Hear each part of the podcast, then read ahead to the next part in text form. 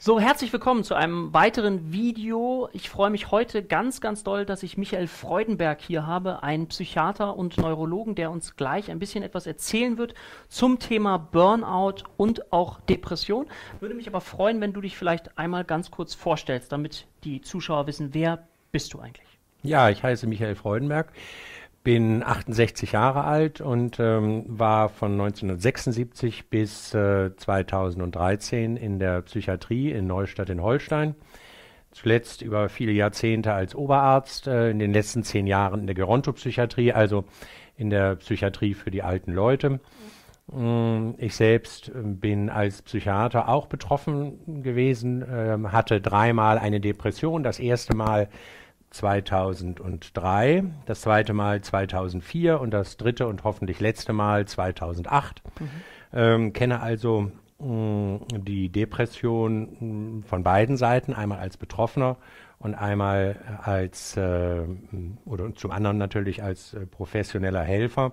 Ein schon ganz interessanter Aspekt, mh, mm, der mir hilft, Betroffenen auch äh, eine gewisse Hilfestellung, eine bessere Hilfestellung zu geben, um sie zu einer Krankheitseinsicht und auch zu einer Therapieeinsicht zu bewegen. Mhm. Neben dieser äh, psychiatrischen Tätigkeit in der Psychiatrie selbst mache ich seit 1981 mh, psychiatrische Konsile in einem Allgemeinkrankenhaus in Neustadt bin da sozusagen der Dienst, einer der dienstältesten Mitarbeiter. Das, was ich früher da nach Feierabend gemacht habe, mache ich heute äh, am Nachmittag äh, mit deutlich mehr Ruhe und noch mehr Gelassenheit. Und auf diese Art und Weise bleibe ich natürlich auch am Ball. Nebenher noch ein bisschen ehrenamtliche Tätigkeit, wie du weißt, bei Radio Sonnengrau. Mhm. Deutschlands einziger Radiosendung, äh, die sich äh, mit psychischen Erkrankungen beschäftigt, insbesondere auch mit Depressionen. Mhm. Dann versuche ich äh, auch über hm, Internet äh, bestimmte Personen, vor allen Dingen Depressionsbetroffene,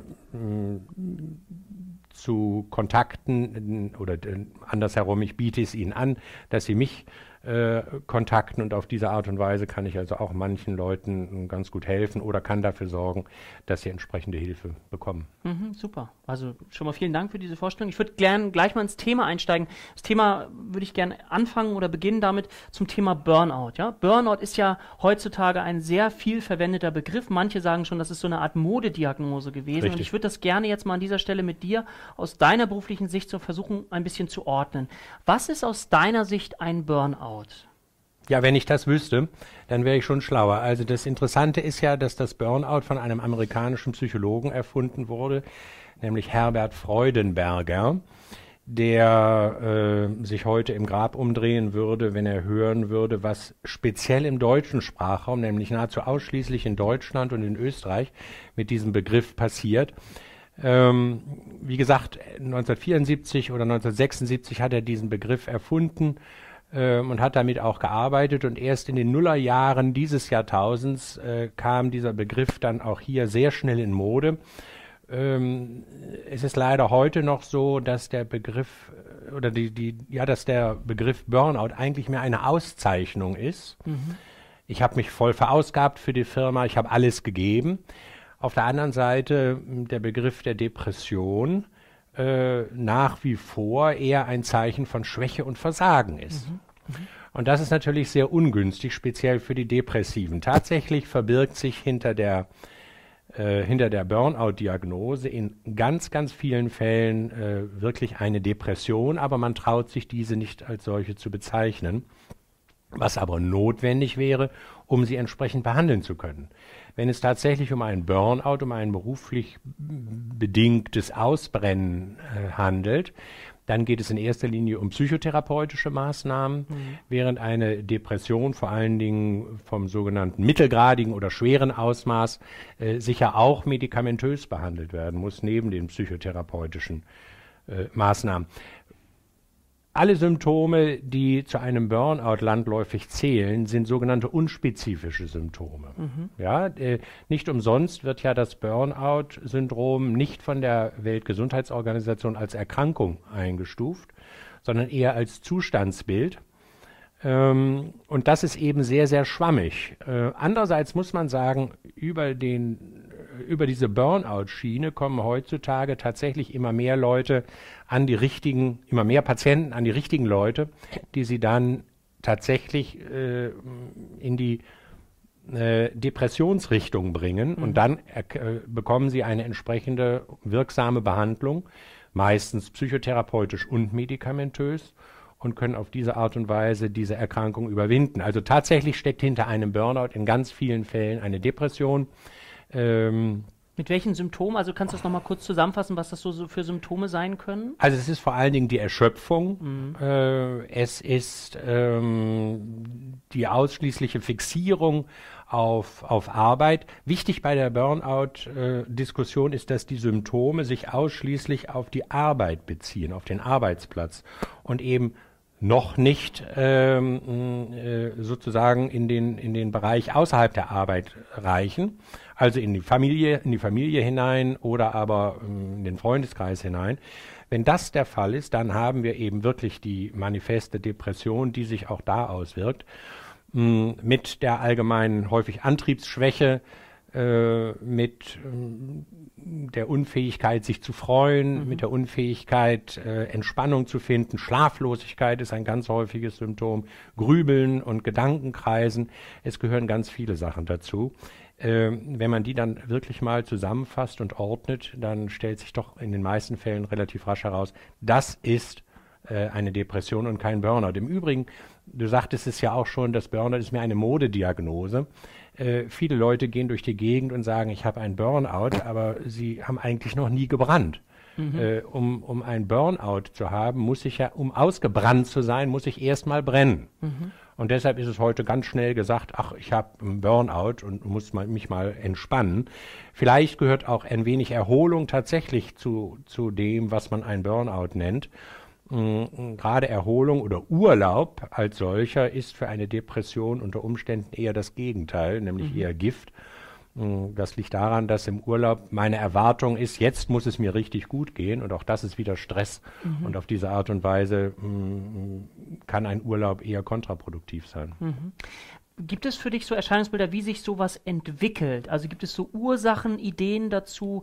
Dann die zweite Frage dazu wäre, spielt Stress eine Rolle? Weil es ja, ne, diese Stressprävention, Burnout-Prävention, wie ist es da so ein Verlauf? Äh, welchen Verlauf gibt es da so und welche Rolle spielt Stress? Ja, also Stress hat sich herausgestellt, spielt tatsächlich äh, mittlerweile eine ganz erhebliche Rolle. Wir müssen bedenken, dass äh, die Psychiater mit ihrem Erfolgsorgan, äh, nämlich dem Gehirn, heute so weit sind wie die Kardiologen vor 150 Jahren. Also wirklich äh, noch relativ weit zurück, was natürlich daran liegt, dass das Gehirn ein extrem kompliziertes Organ ist und auf diese Art und Weise noch ganz, ganz viel äh, Forschungsbedarf ist und Erklärungsbedarf und da sicher eine ganze Menge im Laufe der nächsten Jahrzehnte auf uns zukommt. Eine ganze Menge Neues, ob alles Positives, wird sich zeigen. Wir wissen heute, was sich bei der Depression mit hoher Wahrscheinlichkeit im Gehirn abspielt. Du hast äh, das Wort Stress genannt. Dieser Stress sorgt, das wissen wir heute, dafür, dass aus der Nebenniere, die sitzt über der Niere, Cortisol ausgeschüttet wird. Cortisol, Cortison hat jeder mal gehört. Dieses Cortisol, also ein, ein körpereigenes Hormon, hat eine ganz unangenehme Eigenschaft. Es macht tatsächlich im Gehirn an ganz speziellen Stellen, tief im Gehirn, Zellen kaputt. Mhm. Zerstört also Zellen. Wir haben alle mal gelernt, ähm, dass Zellen im Gehirn nicht nachwachsen. Ähm, das konnten wir nur so lange sagen, bis wir es seit ungefähr 10, 15 Jahren besser wissen. Ja. Genauso wie im Darm, wie im Herzen, wie auf der Haut, wie an den Haaren. Äh, überall wachsen natürlich Zellen nach und das tun sie auch im Gehirn. Wenn wir nun aufgrund einer bestimmten Veranlagung ähm, Schäden durch dieses stressbedingte Cortisol im Gehirn erreicht haben, und die Zellen entsprechend weniger geworden sind, dann äh, folgt daraus fast zwangsläufig eine Depression. Mhm. Wir wissen ja auch, dass wir zum Beispiel im Rahmen der Depression schlechte kognitive Leistungen haben. Das heißt, unser Gedächtnis wird schlechter, mhm. unsere Konzentrationsfähigkeit wird äh, schlechter. Äh, messbar übrigens, das kann man durchaus äh, auch mit testpsychologischen äh, Maßnahmen untersuchen. Das, wird, das passiert ja auch. Ähm, wir wissen aber heute, dass diese Zellen im Gehirn auch wieder nachwachsen können. Mhm. Und das tun sie über zwei Methoden, wie wir heute eben sehr verlässlich wissen äh, und zwar über Psychotherapie mhm. und über äh, entsprechende Antidepressiva. Die Antidepressiva, die alle in den Serotonin- und Noradrenalinstoffwechsel ähm, eingreifen, fast alle machen das. Die sorgen dafür, dass bestimmte Eiweißstoffe über das Serotonin vermehrt ausgeschüttet werden. Diese Eiweißstoffe sorgen als Nerve Growing Factors, also als äh, entsprechende Wachstumsfaktoren dafür, dass diese Zellen wieder aufgebaut werden im Gehirn. Und das kann man mit guten Kernspintomographen heute tatsächlich feststellen, dass äh, entsprechende Strukturen im Gehirn nach erfolgreicher Therapie eben breiter geworden sind als eben zum Beginn zu, äh, auf dem Höhepunkt der Depression. Ähm, das Interessante ist, dass wir schon vor 40 Jahren, als ich in der Psychiatrie angefangen habe, wussten, dass wir mit einem Antidepressivum in der richtigen Dosierung, die wir auch nicht so genau kennen, immer äh, bis zu sechs Wochen behandeln müssen, mhm. bevor äh, wir sagen, ach, das bringt es wohl nicht, wir müssen irgendwas anderes machen. Warum das so war oder warum das so ist, das wussten wir nicht. Inzwischen erklärt man sich das eben mit, dieser, mit diesem Zellwachstum. Wenn ich Kopfschmerzen habe, äh, nehme ich eine Kopfschmerztablette und dann ist in einer Stunde der Kopfschmerz besser oder weg. Aber wenn eben Zellen wachsen müssen, dann dauert es länger. Und wenn viele Zellen kaputt sind, müssen viele Zellen nachwachsen und es dauert eben länger. Und das sind eben, ist eben diese Wartezeit. Das hat zur Folge, dass gerade Antidepressiva häufig am Anfang für den Patienten äh, eher eine leichte, eine mehr oder weniger leichte Belastung sind, weil sie mehr Nebenwirkungen haben. Mhm. Sie sehen aber die Wirkung noch nicht. Ja. Die können sie noch nicht sehen. Aber mit der Zeit, wenn genügend Zellen nachgewachsen sind, wird eben auch die Wirkung besser. Darf ich da nochmal einhaken, weil äh, ich das ganz spannend finde. Jetzt haben ja viele Menschen davor Angst, äh, Antidepressiva oder überhaupt Psychopharmaka zu nehmen, weil die, die Angst und die Sorge haben, das wirkt sich persönlichkeitsverändernd mhm. auf mich aus, wäre eine Sorge und kannst du ja gleich noch beschreiben, welches es noch gibt. Und eine andere Sorge, die ich häufig höre, ist, äh, die machen abhängig. Ja. Kannst du vielleicht dazu nochmal zwei, drei Sachen sagen, weil wir genau bei dem Thema gerade sind? Also das sind weit verbreitete Vorurteile die auf Ängsten beruhen, auf Ängsten, die auch durchaus nachvollziehbar sind. Tatsächlich verändern diese, auch diese Psychopharmaka die Persönlichkeit. Sie machen nämlich aus der kranken, aus der gestörten Persönlichkeit wieder ein, wenn irgend möglich und wenn es optimal läuft, wieder eine gesunde Persönlichkeit. Also insofern sind sie tatsächlich persönlichkeitsverändernd, aber nicht zum Nachteil. Mhm. Ja? Das heißt, wenn einer eine Depression hat, ist durch diese Erkrankung die Persönlichkeit verändert und mit diesem Antidepressivum sorge ich im optimalen Fall dafür, dass er genauso, der Patient in, genauso gute Verfassung kommt wie vor der Erkrankung. Das klappt in vielen Fällen. Auch bei mir ist, äh, hat es äh, sehr gut geklappt. Ich nehme mein Antidepressivum weiter weil ich äh, auf diese Art und Weise das Risiko einer erneuten Erkrankung deutlich äh, verringere. Mhm. Also diese Persönlichkeitsveränderung kann man, wenn überhaupt, nur positiv sehen. Ähm, die Sucht bzw. die Abhängigkeitsängste liegen daran, dass Beruhigungsmittel, hm, ich denke vor allen Dingen an die Benzodiazepine, die nach wie vor leider sehr, sehr häufig verschrieben werden, Valium, zur ne? Beruhigung, ne? das, das Valium, Diazepam, Adumbran, Oxazepam, dass diese Medikamente eben abhängig machen und dann machen scheinbar alle Medikamente abhängig. Das machen Antidepressiva eindeutig nicht. Mhm. Ähm, Trotzdem sollte man nach einem entsprechend langen Einnahmezeitraum nur mit ärztlicher Hilfe äh, und unter ärztlicher Anweisung diese Medikamente langsam und schrittweise reduzieren, weil sie tatsächlich äh, auch Absetzphänomene machen können. Das heißt, also es kann eine gewisse Unruhe entstehen. Äh, zum Beispiel, mm, es können äh, Appetitstörungen entstehen, alles Mögliche kann entstehen. Und das, die Gefahr ist deutlich geringer, wenn eben langsam, wie wir sagen, ausgeschlichen wird. Das heißt also, die Dosis schrittweise über längere Zeit mhm. verringert wird, bis man dann schließlich eben kein Medikament mehr nimmt. Also so viel zu äh, mhm. der Suchtkomponente und der Persönlichkeitsveränderung. Mhm. Und ich glaube, was ich immer wieder höre bei Frauen, ist so die große Angst der Gewichtszunahme. Ne? Das führt manchmal dazu, dass sie dann relativ zügig die Medikamente wieder absetzen, was wiederum, wenn ich dich jetzt gerade richtig verstanden habe, eigentlich sehr gefährlich ist, weil es dann zu Absetzphänomenen kommt, und Rückfällen. Und Rückfällen und gleichzeitig fühlen die Patienten ja. sich dann schlechter. Ne? Mhm. Also gerade die Gewichtszunahme ist eine äh, bekannte Nebenwirkung nicht nur der alten Antidepressiva, sondern auch der neuen Antidepressiva. Nur ein einziges äh, Antidepressivum oder ja eins von den Hauptantidepressiva, nämlich das Fluoxetin, das ähm, verändert tatsächlich das Gewicht nicht, während alle anderen äh, das Gewicht zumeist eher nach oben verändern, über Appetitsteigerung und eine Veränderung des Fettstoffwechsels.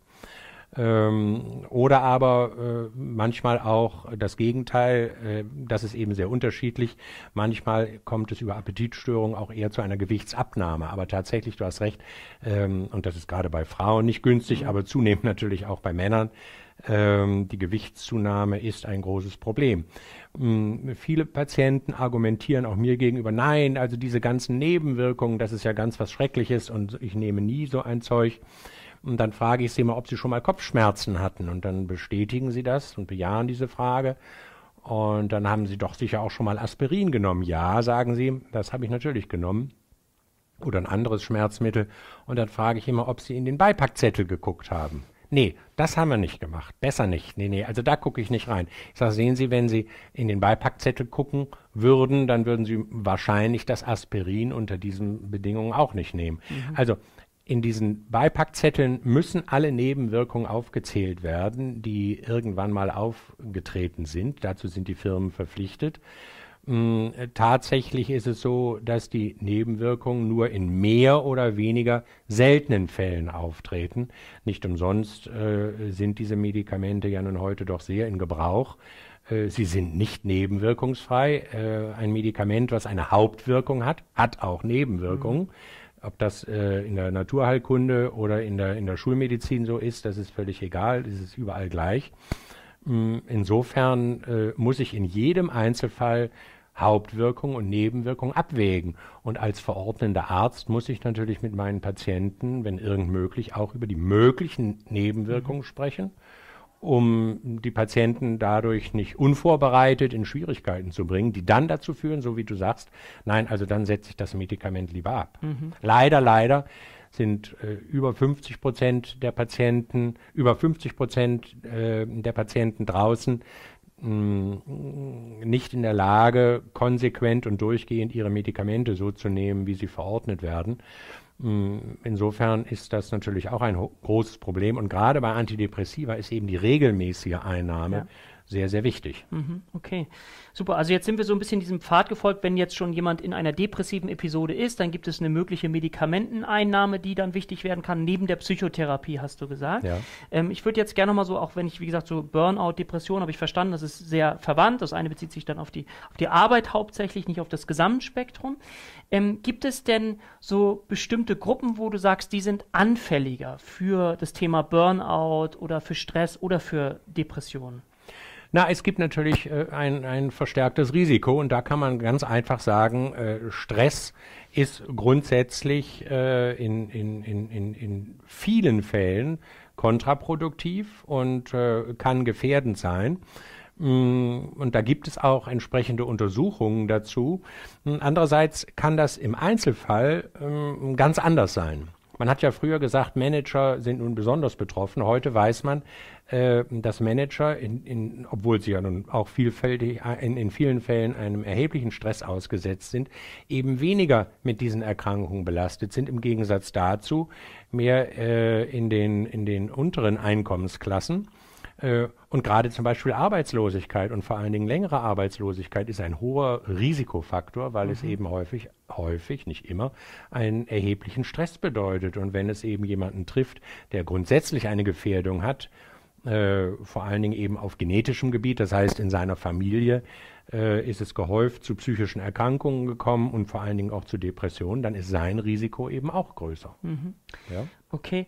Ähm, gibt es eine Altersschwelle?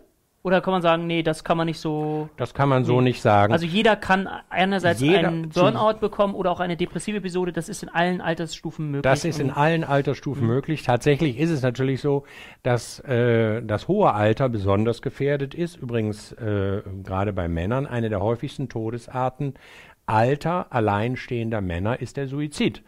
Und äh, die Leute, die Männer, die alten Männer, die alten einsamen Männer bringen sich nicht um, weil sie Freude am Leben haben, sondern äh, weil es ihnen eben schlecht geht, weil sie keinen Ausweg sehen. Äh, und das ist eben der Grund äh, für, mh, für den Suizid, der mh, eben im Alter mh, bei den Männern äh, extrem in die Höhe schnellt. Die Suizidzahlen bleiben ja in etwa gleich seit einigen Jahren, um die 10.000. 1980 waren es noch 30, waren es noch 20.000 etwa. Jetzt sind es noch 10.000 Suizide im Jahr. Jeder ist einer zu viel. Wir werden sie aber nie gänzlich aus dem Weg räumen können und gänzlich abschaffen können. Ähm, die Suizidzahlen werden im Laufe der nächsten Jahrzehnte aber weiter steigen, allein aus der Tatsache heraus, dass die äh, Risikomenschen älter werden. Es gibt immer mehr ältere, einsame Männer. Das liegt an der demografischen Entwicklung. Und infolgedessen muss man sich speziell um diese Bevölkerungsgruppe auch natürlich kümmern. Und würdest du sagen, das ist ja auch gerade für Betroffene ein ganz wichtiger Punkt, gibt es sowas wie Frühwarnsymptome? Also wenn ich so merke, oh, jetzt in diesem Bereich, wenn die und die Gefühle jetzt auftreten oder auch körperliche Befindlichkeiten, dann sollte ich mal einen Break machen, vielleicht mal mir Hilfe suchen. Gibt es da irgendwie was, woran ich das vielleicht selber an mir erkennen könnte? Ja, also ein wichtiges Frühsymptom, ähm, was ich also auch selbst dann gespürt habe, sind Schlafstörungen. Schlafstörungen, die in vielen unterschiedlichen Formen auftauchen können. Mm, Ich kannte 56 Jahre meines Lebens keinerlei Schlafstörungen. Ähm, Schlafstörungen sind ja eigentlich mehr eine Domäne der Frauen. Äh, allein aus der Tatsache heraus, dass Frauen häufig im Bett liegen und überlegen, was habe ich heute gemacht? Habe ich heute dies gemacht? Habe ich heute das gemacht? Habe ich alles gemacht? Habe ich es richtig gemacht? Und wenn ich den heutigen Tag abgehakt habe, kommt dann dran, was muss ich denn morgen machen?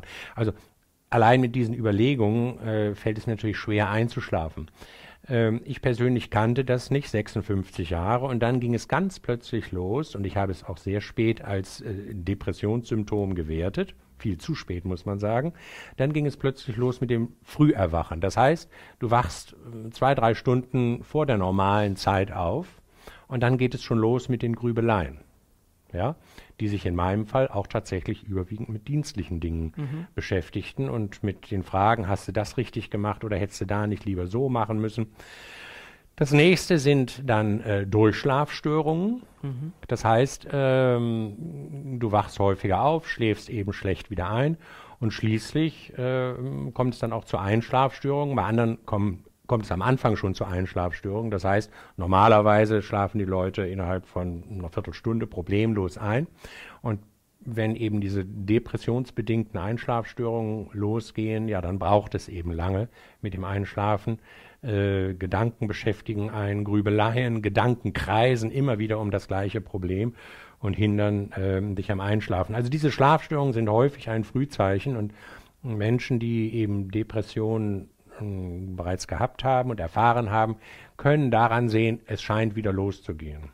Ja? Und gibt es da, jetzt frage ich dich mal auch, weil du das von dir selber erzählt hast, gibt es da, wenn du das gemerkt hast oder so und dann das erkannt hast, gibt es dann Ideen, was, ah, was, wie kann ich gegensteuern, was kann ich tun? Oder gibt es da allgemeingültige Sachen für oder ist das sehr individuell?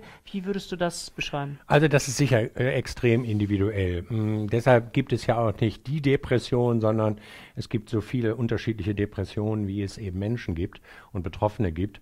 Mm, Das muss jeder für sich letztlich entscheiden. Das Wichtigste ist erstmal aus meiner Sicht, dass man erkennt, Mensch, da ist wieder irgendwas im Busch, äh, ich muss irgendwie was, irgendwas machen.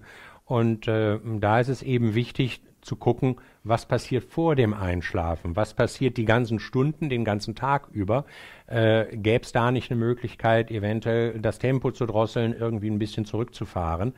Mm, Es ist ja so heute in unserer schnelllebigen Welt, ähm, dass wir extrem vielen Einflüssen ausgesetzt sind, aber auch vieles letztlich äh, selbst steuern können, das aber nicht tun.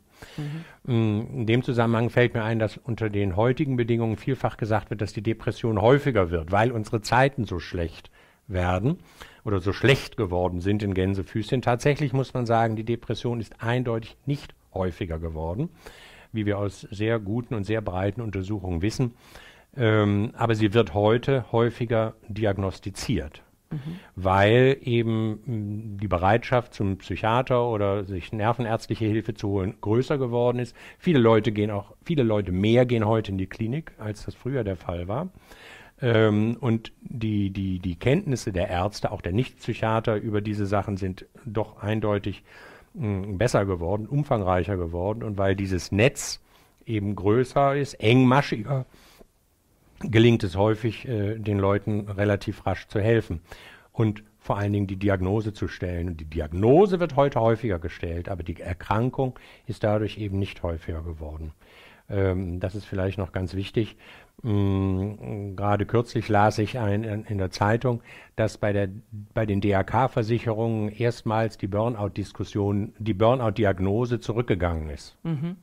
Ja, und das ist ein gutes Zeichen. Stattdessen ist eben die Depressionsdiagnose hochgegangen, was eben wirklich ein, ein, gutes Zeichen ist, denn all die Leute, die eine Diagnose Depression bekommen, bekommen hoffentlich auch eine entsprechende Behandlung, eben medikamentös und psychotherapeutisch.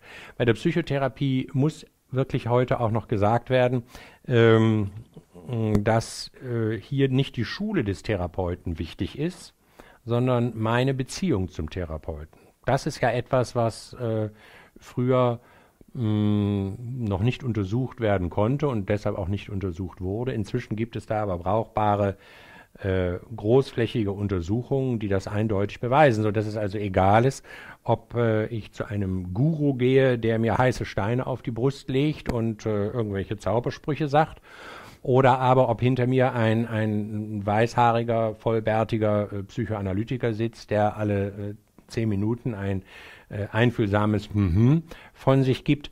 Mhm. Entscheidend ist meine Beziehung zur, äh, mhm. zum Therapeuten und das ist der Grund, weshalb eben auch scheinbare Außenseitermethoden durchaus gut wirken können. Okay, weil die Beziehungsebene das Entscheidende ist, weil ich genau. mir natürlich nur von jemandem etwas sagen lasse, zu dem ich auch Vertrauen aufbauen kann. Genau, so ist es. Mhm. Ähm, noch ein weiterer Faktor, den ich mal aus deiner psychiatrischen Sicht gerne äh, wissen möchte, was wir ja merken, ist, dass viele Menschen, die so in dieses Thema Burnout oder Depression auch einsteigen, dass sie sehr stark beim Burnout jetzt in die Arbeit involviert sind und andere Sachen mehr vernachlässigen. Mhm. Also so Freizeitaktivitäten, Familie Freunde. Familie, Freunde, also dieser soziale Aspekt, wir sagen mhm. ja sozialer Rückzug dazu.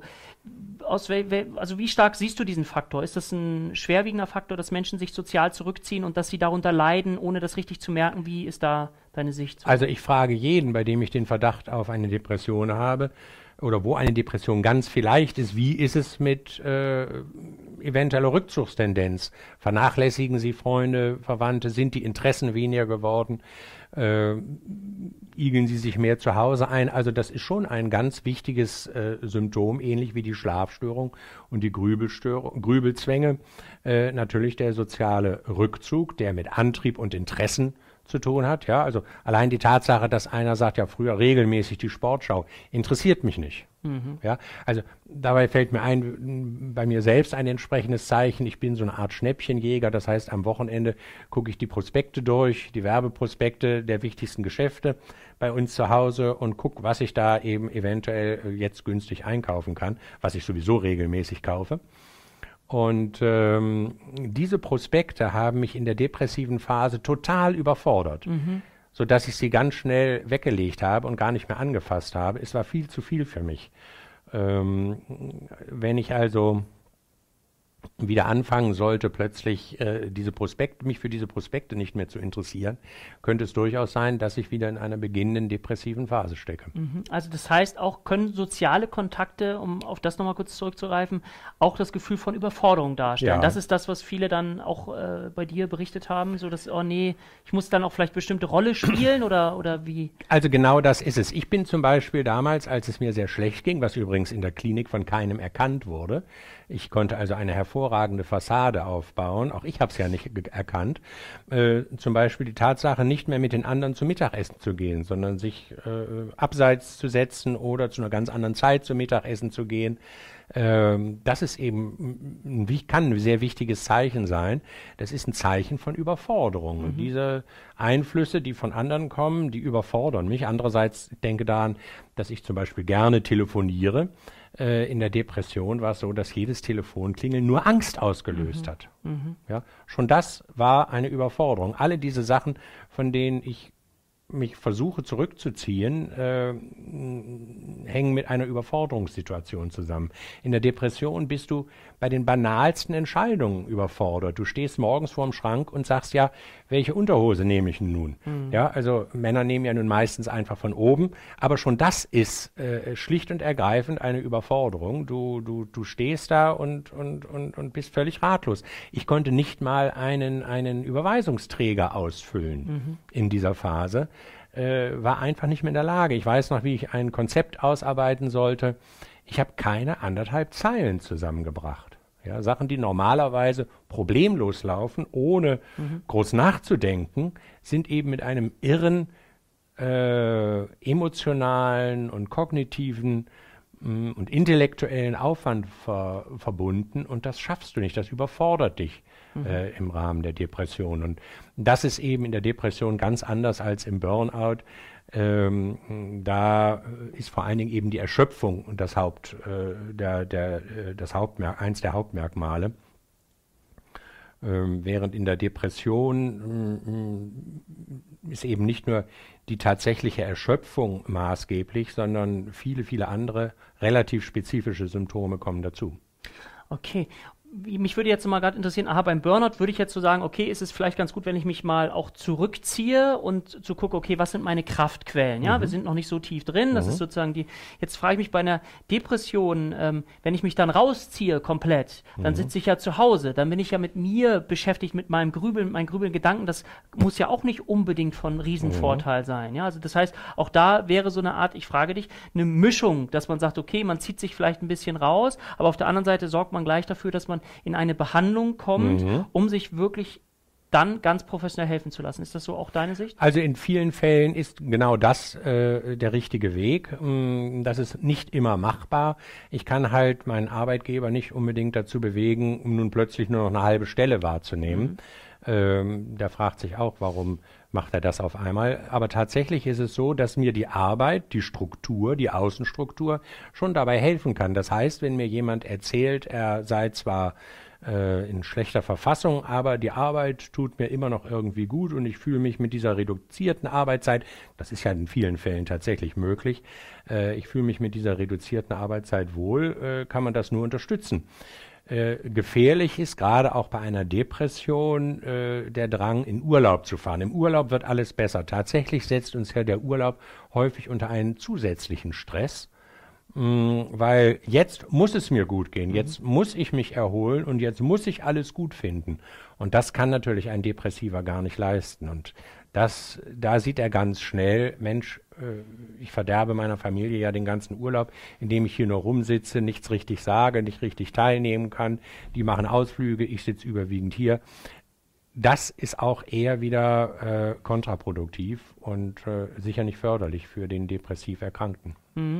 Ich kenne sogar Menschen, die sagen, oh, wenn die Sonne scheint, geht es mir eigentlich noch schlechter, weil ich das Gefühl habe, ich habe diesen Druck, ich muss jetzt auch rausgehen, Ja. ich muss was tun, ich muss fröhlich sein. Ja. Und also das kennst du auch. Das, Das äh, kenne ich auch. Äh, das zeigt eben, dass es sehr unterschiedlich ist. Und hier muss ich gucken, und das ist eben die Aufgabe des Therapeuten, zu gucken, äh, wo kann der Patient profitieren mh, durch eine Verhaltensänderung. Mh, Wo äh, muss er sehr aufpassen, mh, sich äh, nicht zu überfordern und wo kann er sich zum Beispiel entsprechend entspannen. Wichtig ist, dass man gerade in solchen Phasen, wenn irgend möglich, überwiegend das tut, was einem früher in gesunden Zeiten mal Spaß gemacht hat, was, einen zu, was einem zur Entspannung verholfen hat.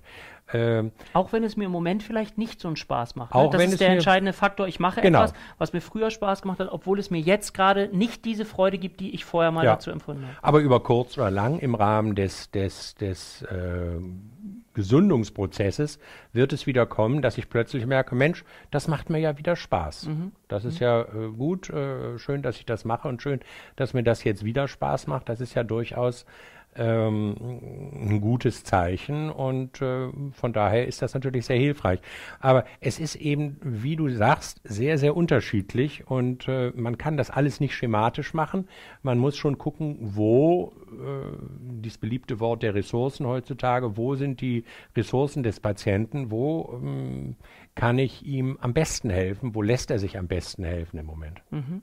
Ich würde gerne noch auf einen Aspekt eingehen wollen, und zwar das ist so die Rolle der Angehörigen. Also ich stelle mir vor, dass auch viele Angehörige sich vielleicht das Video auch anschauen und da tritt ja häufig so ein Gefühl auch von Überforderung mit ein. Also das, Hilflosigkeit, ich weiß gar nicht, was passiert hier mit den Menschen. Ich kenne ihn vielleicht gar nicht so, er lässt sich so hängen und ich versuche dann mit gewissen Ratschlägen oder durch eigene Kraft ihn so aufzupäppeln und, und merke aber vielleicht, dass ich irgendwann auch frustriert werde mhm. darüber und vielleicht sogar auch ärgerlich. Und kannst du zu dieser Rolle der Angehörigen, also auch vielleicht auch, was können Angehörige machen?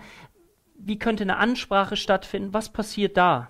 Also Angehörige sind tatsächlich in ganz vielen Fällen schlicht überfordert und ratlos, weil sie eben die Erkrankung oder den Erkrankungswert nicht erkennen. Häufig, wenn es dann heißt, ja, er hat eine Depression, dann sagen sie, ja Mensch, aber es gibt doch gar keinen Grund, eine Depression zu mhm. haben. Es geht uns doch sehr gut. Wir wissen auch von prominenten Depressions- und Suizidopfern natürlich, ähm, dass es ihnen scheinbar ganz gut geht, dass sie eigentlich keine Depression haben brauchen.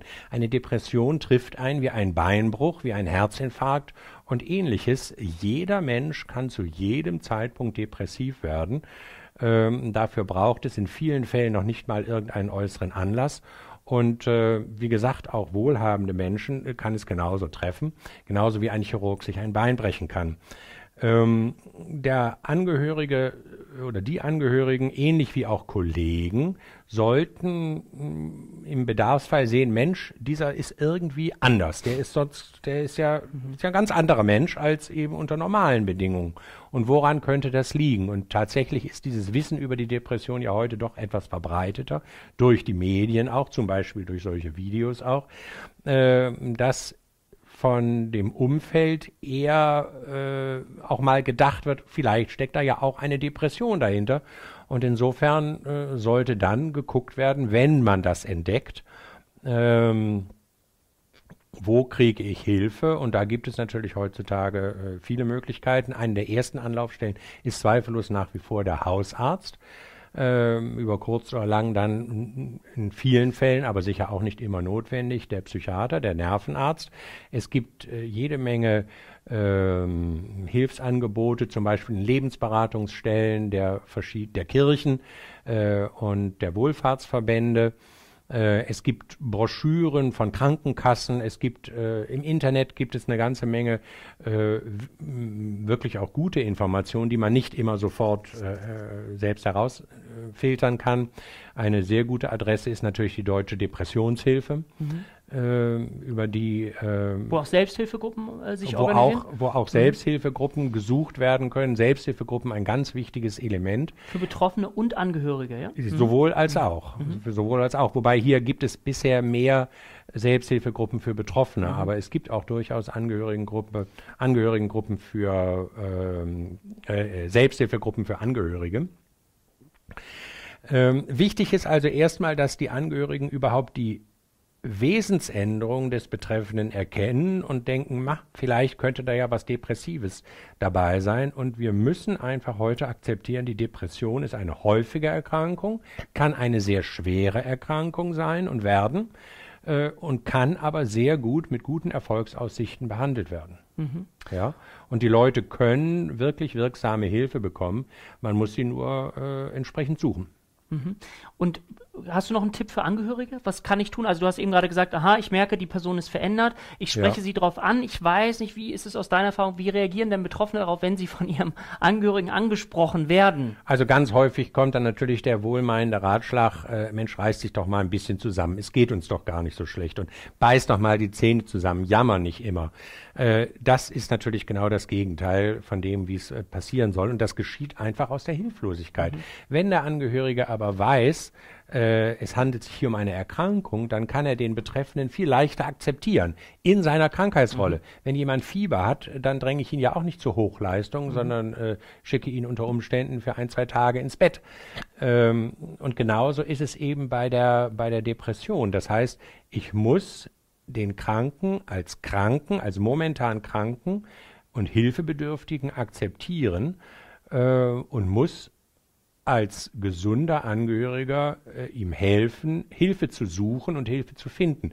Denn der Depressive selbst, äh, anders als zum Beispiel bei Schmerzpatienten, äh, der sucht keine Hilfe. Es hat ja doch alles keinen Zweck mhm. und mir kann sowieso keiner helfen. Das mhm. sind die Gedanken, die häufig äh, bei Depressiven vorherrschen. Das heißt also, ein, die Angehörigen sollten ein akzeptierendes Verhalten, äh, ein annehmendes Verhalten zeigen und gleichzeitig ein unterstützendes. Und es hat eben wenig Sinn zu sagen, mach doch mal dies, mach doch mal das.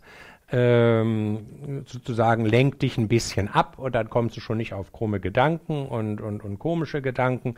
Das hilft alles nicht. Das äh, hat der Depressive ja selbst häufig schon lange Zeit versucht. Äh, hier braucht es spezifischere Maßnahmen, sprich in vielen Fällen eben medikamentöse und psychotherapeutische Hilfe. Mhm. Jetzt vielleicht noch eine kleine provokante Frage, weil du ja selbst auch geschildert hast, dass du betroffen bist.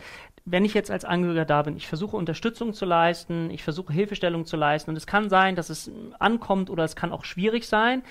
Darf ich mich denn als Angehöriger und jetzt mal vielleicht auch deine Erfahrung annehmen, da deine Erfahrung mit reinnehmen, darf ich mich als Angehöriger auch abgrenzen. Also zu sagen, okay, pass auf, du, bis dahin kann ich Unterstützung und jetzt kann ich auch nicht mehr. Also das ist nicht provokant, sondern eine ganz wichtige Frage. Ähm, ja, viele trauen sich die nicht zu stellen. Also Völlig richtig. als Angehöriger denke ich, oh Mensch, darf ich das überhaupt fühlen? Ich muss doch helfen. Und trotzdem gibt es ja diese Gefühle, die einfach, wenn man ehrlich ist, einfach da sind. Also ganz wichtig ist erst einmal äh, der Gedanke, es muss mir gut gehen, wenn ich gut helfen soll. Mhm. Das heißt, über eine gewisse Grenze, die beim einen eher erreicht ist, beim anderen nicht so schnell, ähm, sollte ich nicht hinausgehen. Nur wenn es mir gut geht, kann ich wirklich helfen. Und deshalb bin ich verpflichtet, dafür zu sorgen, dass es mir gut geht. Ich bin nicht nur verpflichtet dazu, sondern auch noch verpflichtet, das mit einem guten Gewissen zu tun. Und das ist extrem schwer. Ja. Das ist als direkter Angehöriger natürlich extrem schwer, äh, da einen halbwegs gesunden Mittelweg zu gehen. Äh, und das ist der Grund, weshalb wir zu Angehörigen psychisch Kranken auch häufig sagen, dass sie nicht nur sehr auf sich aufpassen sollen, sondern auch äh, gucken sollen, dass sie selbst Hilfe bekommen. Mhm. Weil Angehörige psychisch Kranker äh, sind grundsätzlich schon eine einem erheblichen Risiko, einem Grundrisiko ausgesetzt. Das heißt, durch die häufig ständige Überforderung, häufig 24 Stunden am Tag, ähm, treiben sie selbst Raubbau an ihrer Gesundheit und laufen eben aus diesem Grunde auch selbst Gefahr, ja auch psychisch krank zu werden, auch eine Depression mhm. zu bekommen. Mhm. Also von daher ist es ganz wichtig, dass ich als Angehöriger eben auch für mich sorge und sage, also das und das, diesen und jenen Freiraum, diesen einen Tag in der Woche oder diesen halben Tag in der Woche, den brauche ich für mich, um mich zu regenerieren, damit ich dir wieder helfen kann. Mhm. Okay, ich denke, das ja. ist nochmal ein ganz wichtiger Aspekt äh, ja. für, für die Angehörigen. Vielen Dank. Ich möchte mich ganz Gerne. herzlich bedanken dafür, dass du uns so hier Rede und Antwort gestanden hast. Ich, ich hoffe, das ist ein informatives Video für euch geworden. Ähm, es werden weitere Folgen. Vielen Dank für eure Aufmerksamkeit. Auf bald. Tschüss.